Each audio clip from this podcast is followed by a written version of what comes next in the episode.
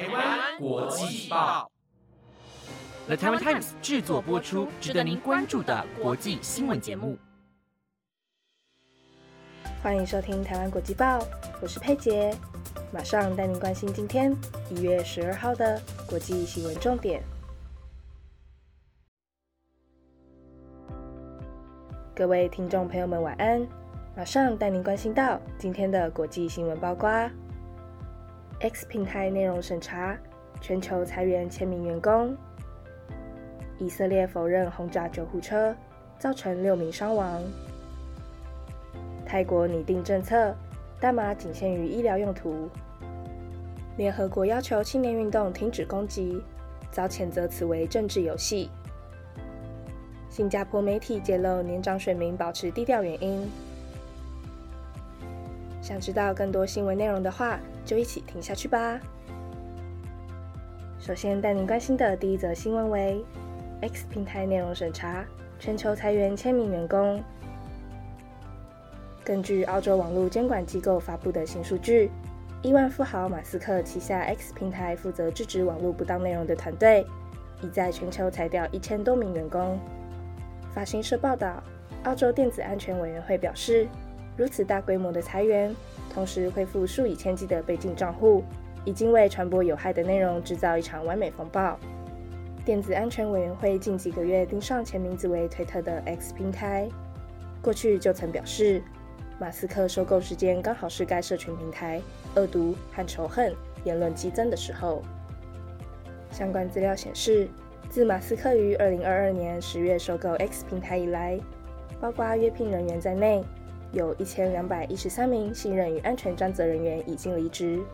其中八十 percent 是处理信任与安全问题的软体工程师。这是一场完美风暴，大幅降低防御力的同时，马斯克又将惯犯带回平台。但 X 平台没有回复法新社的置评要求，只有现在很忙，请稍后再查看的自动回复。接下来带您关心的第二则新闻为：以色列否认轰炸救护车，造成六名伤亡。巴勒斯坦救援组织指出，以色列昨天在加萨走廊中部轰炸一辆救护车，造成包括四名医护人员在内共六人死亡。法新社拍摄到的照片显示，这辆救护车的车顶已经完全被摧毁，车体的一部分也粉碎。红十字会与红星月会国际联合会秘书长在社群媒体发文，指这场攻击令人无法接受，并给予这些人强烈谴责。但以色列军方今天提供给法新社的声明稿表示，提供给以色列国防军的详细资料为依据所进行的检查显示，指称地区并无执行攻击行动。而在罹难医护人员的葬礼现场，群众聚集哀悼。其中一块白色裹尸布上放着一件破烂且染且的巴勒斯坦红星月会制服。接下来带您关心的下一则新闻为：泰国拟定政策，大麻仅限于医疗用途。泰国于二零二二年六月成为东南亚首个大麻合法化的国家，吸引大批外国观光客以娱乐为目的，特地前往泰国呼麻。不过，根据 CNN 报道。泰国公共卫生部长崇南签署新草案，准备推动禁止娱乐用大麻，这也是泰国大麻合法化后的重大逆转。事实上，自2018年以来，医疗用大麻就是能合法使用的。从2022年去刑事化后，让大麻产业在泰国更为蓬勃发展，种植、交易及使用大麻相关产品已不再是犯罪行为。自此之后，泰国各地出现数千家大麻贩卖店，或以大麻为主题的商店，例如大麻巧克力、大麻咖啡厅或大麻餐厅。大麻产业甚至成为了吸引外国观光客来访的原因之一。去年底，新保守派联合政府上台后，就公开表示要重新限缩大麻使用规定。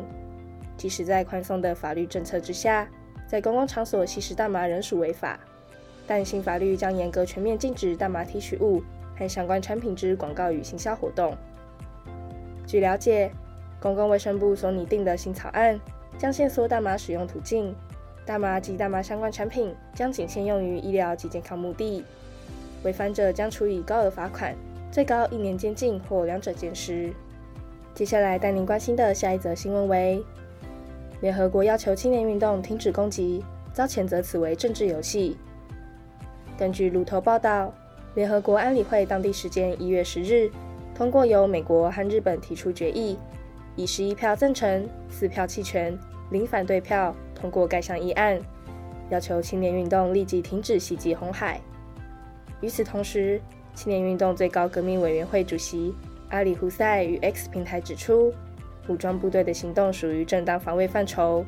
并呼吁安理会立即释放被以色列与美国围困待在加沙的两百三十万居民。据了解，获得伊朗支持的也门叛军青年运动于一月九日再度对红海发动攻击。美国、英国海军总共击落二十一枚飞弹及无人机。英国国防大臣指出，这是至今青年运动在红海进行的最大规模攻击，幸好未造成伤亡或损害。最后。带您关心的下一则新闻为：新加坡媒体揭露年长选民保持低调原因。台湾二零二四总统及立法委员选举即将于一月十三日登场，不仅台湾人关心，许多外媒也高度关注台湾选情。新加坡媒体亚洲新闻台刊载了一系列台湾大选相关报道，其中有一篇指出，年轻选民占据了选举报道的大幅版面，候选人推出政策承诺要来争取年轻选民的支持。但是占了台湾社会人口一半以上的中老年选民，却似乎没有受到太多关注。亚洲新闻台访问了数位年长选民，台北的六十四岁美容院老板娘认为，年轻选民比较容易上当，只要说年轻人爱听的话，候选人就可以拿到选票，争取年轻人支持，成为打赢选战的一种速成策略。七十六岁的保全男子则认为，年轻人就是主流，老年人已经被抛在后头。但男子并未感觉苦涩，他认为每个国家的年轻人都会是焦点，也强调自己曾经也年轻过，表示年轻人是希望。台湾即将步入超高龄社会，预估到了二零二六年，六十五岁以上人口比例将达到全人口的二十一 percent。随着人口结构老化，那些对高龄选民造成影响的政策可能会越来越重要，像是劳保退休金制度的改革、老年人的劳动参与率。如何满足高龄长照的需求等等，并针对上述三项议题，分别针对台湾的现况进行分析与报道。而回到这次大选，亚洲新闻台指出，两岸关系也是决定他们投票的主要因素之一，因为他们认为两岸关系是台湾和平与稳定的关键。台湾的美容院老板娘就觉得，如果两岸能够不要受到外部势力影响，自行解决问题将会更好。更直言自己认为台湾未来应与中国统一，但他也提到，若在网络上表达自己的观点，就会被骂，被贴上亲共、不爱台湾的标签。老板娘说自己的父亲来自北京，母亲是台湾人，自己在台湾出生，但在山东也有一栋房子，每年都会过去住上好几周。老板娘强调自己也很爱台湾，但她还是认为两岸关系如果不好，再多谈民生经济也是没用的。以上就是今天的台湾国际报新闻内容，由 The Taiwan Times 制作播出。如果有任何的想法，都欢迎在 Apple Podcast 或者是 IG 私讯我们哦。我们台湾国际报在 IG 也有制作每日新闻短影音，有兴趣的听众们也可以去看看哦。感谢大家的收听，我们下次见。